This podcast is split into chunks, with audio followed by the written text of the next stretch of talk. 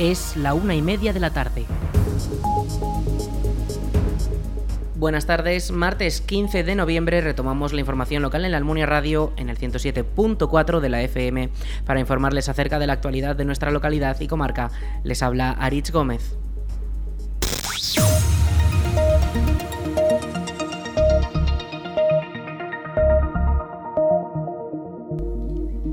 El Ayuntamiento de la Almunia invita a todos los vecinos al estreno de la película Florian Rey de Luz y de Sombra, la película documental que cuenta la vida y la obra del cineasta almuniense.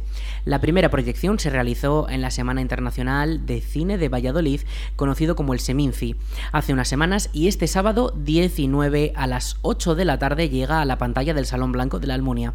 La obra ha sido creada por la realizadora aragonesa Vicky Calavia y su estreno en la localidad contará con la asistencia de los protagonistas del documental y su directora. La entrada para poder disfrutar del largometraje será gratuita hasta completar el aforo del Salón Blanco. Recuerden, este próximo sábado 19, el estreno en la Almonia de Florian Rey de Luz y de Sombra a las 8 de la tarde en el Salón Blanco. Este pasado viernes el Club Deportivo La Almunia cayó frente al equipo vecino de Épila en la décima jornada del Grupo 17 de la Tercera División. Los almunienses perdieron con un resultado 3 a 0 a favor del equipo contrario que los consiguió todos en el segundo tiempo del partido marcado por la lluvia. Uno de los tantos además fue por un penalti. Escuchamos a Diego Cabeza, entrenador del Club Deportivo La Almunia. Bueno, pues fue un partido que que la verdad es que excepto, excepto en el resultado final, yo creo que fue bastante parecido a lo que al guion que, bueno que habíamos previsto. Eh, es verdad que también condicionado por, por, el agua que cayó durante la tarde del viernes. Pero bueno, sabíamos que, que el es un equipo pues bueno, muy físico, es un equipo que, que, presiona mucho, que son difíciles de superar. Y así fue la primera mitad, ¿no? Ellos, pues bueno, nosotros intentando eh, tener el balón, intentando atacar y ellos, pues bueno, eh, quizá en ese tramo de partido impusieron bastante su, su presión, la intensidad con la que juegan y nos costó mucho salir de, nuestro campo, pero es verdad que ellos tampoco nos generaron ocasiones de, de, peligro, ocasiones demasiado claras. Yo creo que, durante el primer tiempo pues hubo eh, intentos de, salir por nuestra parte, intentos de recuperar ellos el balón muy arriba y crear peligro, pero pocas ocasiones de, de gol claras. Y pues bueno, el partido se abrió a poco de empezar la segunda parte en un, centro lateral en el que pues bueno, Hamza hace, hace lo que mejor se le, se le da, que, es hacer goles en un remate de cabeza en el área. Y a partir de ahí, pues bueno, introdujimos los tres cambios que teníamos disponibles del primer equipo, eh, porque el resto de chicos que estaban en el banquillo eran tres chicos del equipo juvenil y a partir de ahí de los cambios, pues bueno, la verdad es que, el equipo cambió la cara, fuimos arriba, fuimos, eh, tuvimos cerca varias, varias llegadas con centro, sobre todo por banda izquierda, y una ocasión que yo creo que fue clave en el partido, que fue un remate eh, de Willy que pegó en el, en el palo y, salió hacia afuera, que yo creo que, en ese momento, tal y como ya la, la dinámica del partido, si hubiésemos sido capaces de, conseguir ese empate, pues bueno, eh, ya no sé si ganar, pero seguro que no hubiésemos perdido y pues bueno, un poco resumen también de ese momento que vivimos ahora mismo, pues eh, en un saque de esquina, eh, ellos lo, lanzan, eh, no sé si queriendo o por error, lo, lanzan prácticamente raso, el balón acaba pasando hasta el, segundo palo y en este caso pues el rechace del palo le queda a un jugador de Lepila para que la empuje. Yo creo que ese, fue el momento que ya terminó decantando el partido a su favor, el marcador y ya, pues bueno, para, para cerrar, pues con un, penalti que creo que, que luego, pues eh, las imágenes dejaron dejaron en mal lugar en este caso al árbitro porque se ve claramente que, que no hay penalti en ningún caso de, de Ethan, que es el que se lo sacan, y, y nos marcaron el 0-3, ¿no? Entonces, bueno, eh, creo, que un, creo que es el resumen del partido, el resumen del marcador en este caso es que, que fue eh, para nada reflejó lo que había sido la igualdad del partido, pero eh, creo que fue mucho mayor, que por momentos estuvimos cerca de poder puntuar contra, contra un equipo que está ahora en un momento de forma eh, pues bueno, formidable, por eso van en primera posición. Y que, pues bueno, nuestro pues reflejó también ¿no? nuestro, nuestro momento emocional, que ahora mismo, pues bueno, cualquier golpe nos afecta más. Y, y a seguir. Es que no queda otra. Yo creo que, que en muchos momentos el equipo dio la cara, dio un buen nivel otra vez, pero nos siguen penalizando mucho los errores y en eso pues bueno, vamos a tener que, estar todavía más finos porque si no, pues bueno, está claro que, que nos va a costar mucho el conseguir puntos. El Épila refuerza su temporada ya que no ha perdido ningún partido desde que comenzó la competición. En el parte de sanciones destacan las siete tarjetas amarillas acumuladas por los jugadores del equipo de la Almunia. Escuchamos de nuevo a Diego Cabeza. Y la verdad es que no soy no soy partidario de, buscar excusas fuera de lo que es lo que es el equipo, pero es cierto que bueno que, con pequeñas decisiones eh, como puede ser tarjetas amarillas, pues pues bueno al final yo creo que nos, nos fue minando con pues eso, eh, todo fueron pequeñas pequeñas decisiones. En este caso, pues eh, un posible penalti en el primer tiempo que no que no nos pitan a favor, que pues bueno, pues es es dudoso, pero en este caso pues no decide no pitarlo, lo mismo que, que al revés en la última jugada del partido, pues en una acción que yo creo que no es ni siquiera dudosa, pues, pues lo pitan o tarjetas, pues eso, al final nos sacan eh, tres tarjetas amarillas por protestar, que creo que le faltó mano izquierda totalmente, a, en este caso al árbitro, porque en una situación como la que se da, en la que ves que, que, en este caso el equipo que va perdiendo, pues si no hay faltas de respeto, yo creo que, que le faltó lo que te digo, ¿no? un poco de mano izquierda para manejar esa situación, para saber calmar un poco los ánimos de, de la gente, los nervios que pudiésemos tener y se podía haber ahorrado, pues eso, perfectamente tres tarjetas amarillas, que, en este caso no, pero en otra semana pues nos costará que un jugador falte un partido, ¿no? Por acumulación de amonestaciones. Entonces, eh, pues un poco esa sensación, ¿no? De que el otro día jugaba el, último contra el primero y esas pequeñas eh, decisiones pues también fueron un poco en nuestra contra. Pero como te digo, es que eh, habrá otro día en el que en el que el árbitro toma las decisiones y nos beneficiarán y entonces no querremos hablar del árbitro, diríamos que hemos jugado muy bien. Así que eh, más allá de lo que pudo pasar, nosotros lo que tenemos que hacer es, bueno, ver, ver lo que hacemos bien para seguir reforzándolo y corregir esos, esos pequeños errores que, que, todavía a día de hoy pues, nos están costando los partidos. Este resultado mantiene al equipo de la Almunia en la última posición, la número 16 de su grupo, con tres puntos, acumulando tres empates y siete derrotas. Y cada vez se aleja más de los clubes, ya que es el único conjunto que todavía no ha ganado ningún partido. Por su parte, el Épila, todo lo contrario, se mantiene imbatible, primero en la tabla con 28 puntos, 8 victorias y 2 empates, ninguna derrota. El siguiente encuentro será este próximo domingo, día 20, a las 4 de la tarde contra la Asociación Deportiva Almudévar, donde la Almunia ejercerá de visitante en la undécima jornada de la tercera división.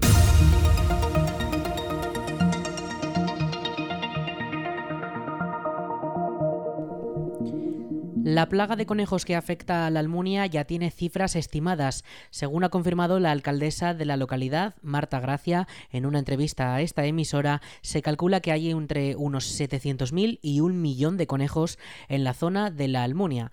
Escuchamos a Gracia. Pues eh, según nos ha estimado la, como sabes, hemos, hemos eh, contratado una empresa de control de fauna para tratar de hacer frente a este problema que teníamos, pero que no habíamos sido capaces ni siquiera de cuantificar. El dato que me estaban dando es que según sus estimaciones eh, estábamos en torno a unas 100, 160 conejos por hectárea de media. De media. De media. Hay zonas donde habrá más y habrá zonas donde hay menos. Pero si multiplicamos eso por la superficie total de la Almunia, pues nos sale que tendríamos entre 700.000 y un millón de conejos en la Almunia. Esto es, una cifra aterradora. muchísimos. Sí, es una cifra tan aterradora que nos da, eh, nos da la, la, foto de la dimensión del problema, ¿no? Esto ya no se puede atajar únicamente pues con ni siquiera cazando, porque los cazadores nos estaban diciendo que estaban matando unos 30.000 conejos, que es una barbaridad, pero es que estamos hablando de unas estimaciones, vamos a, vamos a ponerlo en 700.000, no, porque en las zonas urbanas, no, en las calles no tenemos conejos, pero aunque fueran 700.000 es una barbaridad. El ayuntamiento, por su parte, ya está trabajando en un plan para prevenir que estas cifras sigan creciendo y las labores comenzarán durante los próximos días mediante repelentes que mantendrán a los conejos alejados de las parcelas privadas. Escuchamos de nuevo a la alcaldesa de la Almunia. Eh, de momento lo que descartamos es, eh, es ir a cazar Se descarta porque no, no sería operativo con semejante volumen de animales. Entonces lo que se va a hacer es eh, utilizar un, un producto eh, uno, como para ahuyentar, ¿no? Es un, un repelente. Un repelente, esa, esa es la palabra. Un repelente de, de, última generación de productos naturales que es, con el que cerramos el perímetro, o sea, se, se, se fumiga ese repelente por un perímetro que en este caso va a ser por la zona de por la, para cerrar las zonas municipales para que no pasen de la zona municipal los conejos pues por Jarandín eh, por, por, el camino de Jarandín para que no pasen hacia abajo vamos a proteger el perímetro también de la zona deportiva que ya tenemos problemas muy serios de daño en, la, en, en el césped uh -huh. de la zona deportiva vamos a cerrar el perímetro para que no para que no entren también por allí. Y vamos a cerrar eh, no sé si esa será la semana que viene o un poquito más adelante se va a hacer en torno al, a la propiedad municipal de la cuesta especialmente por, por la escombrera eh, esto qué va a hacer pues que los conejos que estén en esas zonas municipales que son además las más afectadas en concreto la escombrera debe de ser como el como el punto cero ¿no? de la uh -huh. de la plaga eh, pues desde allí por lo menos no saldrán hacia las propiedades de los demás. Por lo menos que los conejos no salgan de esa zona. Eh, además, si les cortamos el paso a las zonas más húmedas y con más alimento, pues el número de ejemplares debería de reducirse.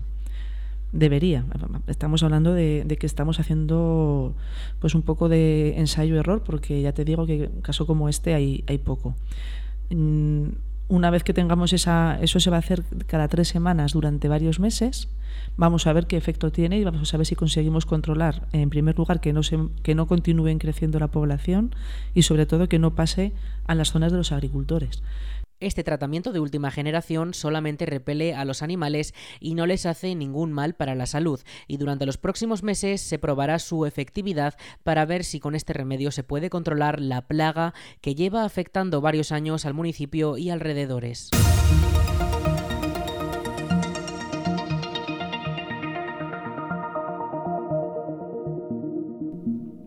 La decimosexta edición de la carrera de Mularroya finalizó este pasado domingo con 383 participantes que se enfrentaron a las pruebas 11K, 19K y 31K kilómetros en una jornada en la que destacó la participación femenina con un 22% de corredoras.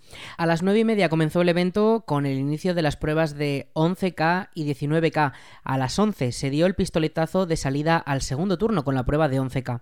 Las condiciones de la prueba fueron agradables con máximas de 19 grados y mínimas de 7 y el cielo despejado frío al inicio y temperaturas agradables en las horas más altas de la prueba, aunque todo estaba preparado para el bienestar de los participantes quienes recuperar fuerzas y refrescarse para acabar la prueba en la mejor de las condiciones.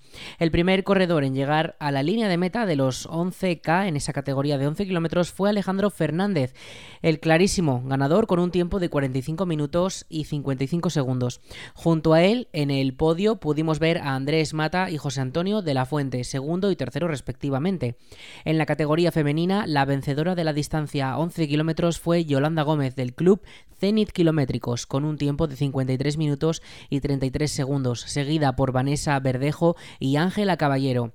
La prueba de 19 kilómetros también tuvo un claro ganador, Diego Hernández del club Matarraña Team, con un tiempo de 1 hora 22 minutos 19 segundos, y el segundo y tercer puesto fueron encabezados por Carlos Javega y Gorka Simón. En la parte femenina, Monse Clemente del club Atletismo 5 Villas subió en una primerísima posición con un tiempo final de 1 hora 54 minutos y 5 segundos, seguida de Laura 10 y Andrea Ezpeleta. En la prueba grande, la de 31 kilómetros, los podios estuvieron mucho más reñidos. En la categoría masculina fueron Alberto Auresanz del Club Atletismo 5 Villas con un tiempo de 2 horas 29 minutos y 9 segundos. Iván Suelves y David Rebullida los que la lideraron. Por su parte, en la categoría femenina, fue encabezada por Mercedes Monzón con un tiempo de 3 horas 41 minutos y 59 segundos. Vanessa Martínez y Melisa Jimeno fueron las que completaban. Ya en la etapa final del evento fueron las autoridades de la Almunia de Doña Godina y de la comarca de Valdejalón las encargadas de la entrega de premios a los ganadores.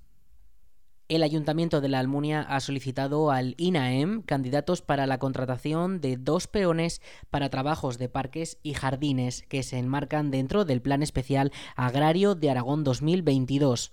Los interesados en esta oferta de empleo deben estar inscritos como demandantes de empleo en el INAEM. Además, los candidatos remitidos por la institución deberán aportar la documentación requerida. Toda la información sobre esta oferta de empleo puede consultarse en la web del consistorio consistorio, laalmunia.es.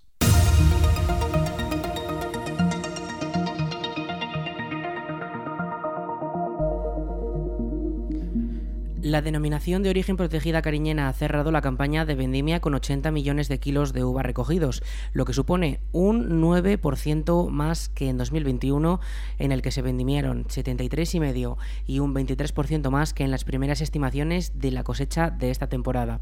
Escuchamos a Antonio Ubide, presidente de la denominación. Se creyó a primeros de agosto que había una mala cosecha, de hecho las estimaciones que había eran bastante malas por parte de las ATIAS, por parte del Consejo Regulador. Pues a mitad de agosto hacíamos una valoración de cosecha de entre unos 65 millones de kilos de uva, porque te hagas una idea, la media de la denominación de origen son 83-84 millones, con lo cual 65 estábamos muy por debajo.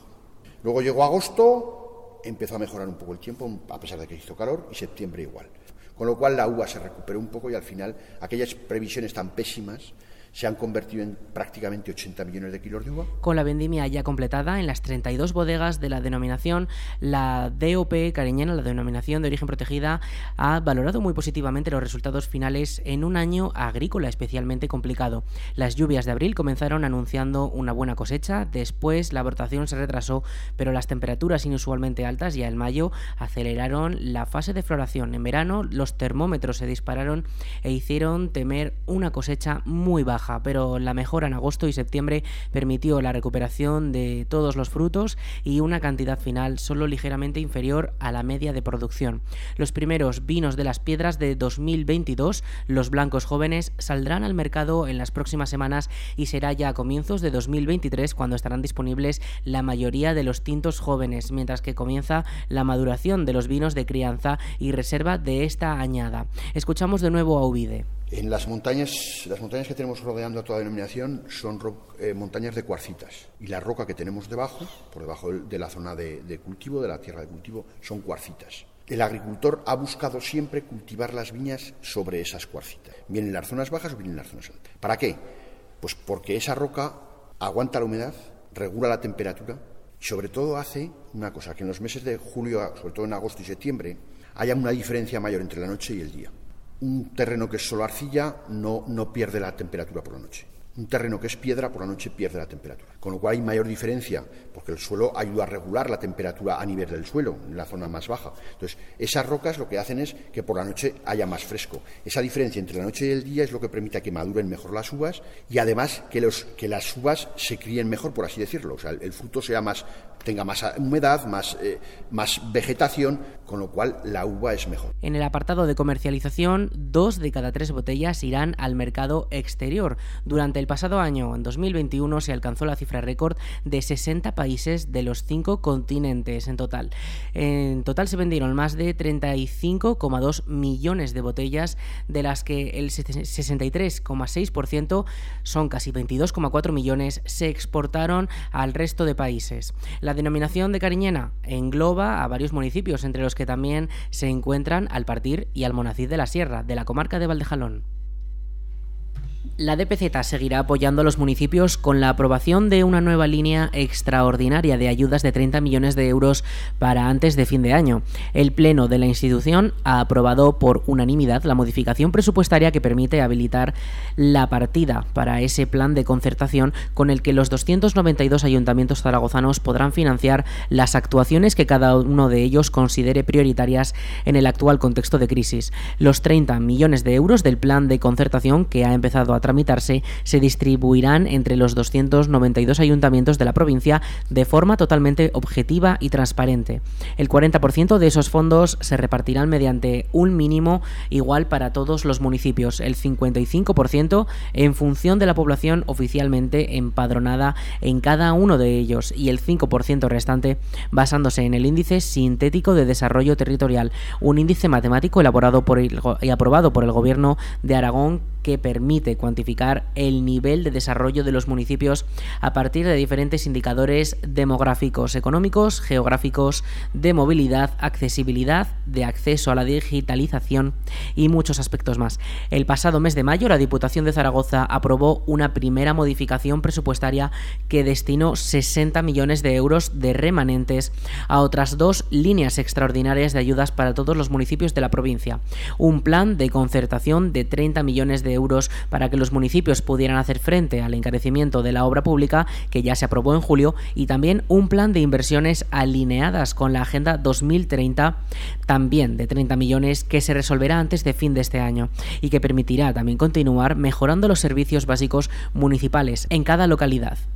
Todos esos recursos se han habilitado sin tocar ni un solo euro del Plan Unificado de Subvenciones Plus, del Plan de Barrios Rurales y del Plan para Municipios con Especiales Dificultades Territoriales PYMED, sumados en total e incluyendo el plan que ha empezado a tramitarse esta semana, este año 2022 la Diputación de Zaragoza ha destinado a los ayuntamientos de la provincia más de 142 millones de euros en total. La Diputación de Zaragoza ha adquirido una nueva máquina quitanieves para actuar en las carreteras de la provincia. La máquina, que ya ha sido incorporada al Servicio Provincial de Extinción de Incendios, ha costado 191.000 euros y ya está disponible para su uso en las vías, cuya limpieza depende de la DPZ. Escuchamos a Alfredo Zaldívar, delegado del Servicio Provincial de Extinción de Incendios de la DPZ. La inversión ha sido de unos 200.000 euros eh, la máquina, bueno, pues eh, tiene todas las nuevas tecnologías y es una de las últimas del mercado. Por lo tanto, creo que bueno, nos podemos dar un salto de calidad para el bien de nuestros municipios. También va a ir acompañada de la próxima recepción de dos eh, camiones grúa para que complementen el trabajo de estas máquinas para la carga y descarga de sal y decir que Diputación de Provincia de Zaragoza pues ya tiene en todos los parques con sacas de sal para que si vienen los primeros fríos pues ya podamos dar un buen servicio eh, a todos ellos. Eh, todo ello con las inversiones que estamos haciendo de mejora en los parques de la provincia, con las últimas inversiones de los últimos, las últimas inversiones de los últimos años, eh, hemos adquirido casi 24 vehículos con una inversión próxima a los 4 millones, creemos que eh, Diputación Provincial de Zaragoza. Las cuatro quitanieves de este servicio tienen su base en los parques de bomberos de Egea, Tarazona, Calatayud y Daroca, aunque en caso de temporal se movilizan por toda la provincia según las necesidades existentes en cada momento. Además, los bomberos de la DPZ pueden incorporar cuchillas a sus otros camiones que también ayudan a despejar la red viaria. Zaldívar recuerda que el año pasado durante la borrasca de Filomena la DPZ limpió las carreteras de más de un de poblaciones de la provincia con estos métodos. Hasta aquí la información local en la Almunia Radio. En unos minutos, a las 2 de la tarde, toman el relevo nuestros compañeros de Aragón Radio con más información. Un saludo en nombre de todo el equipo y de quien les habla, Aritz Gómez. Buenas tardes.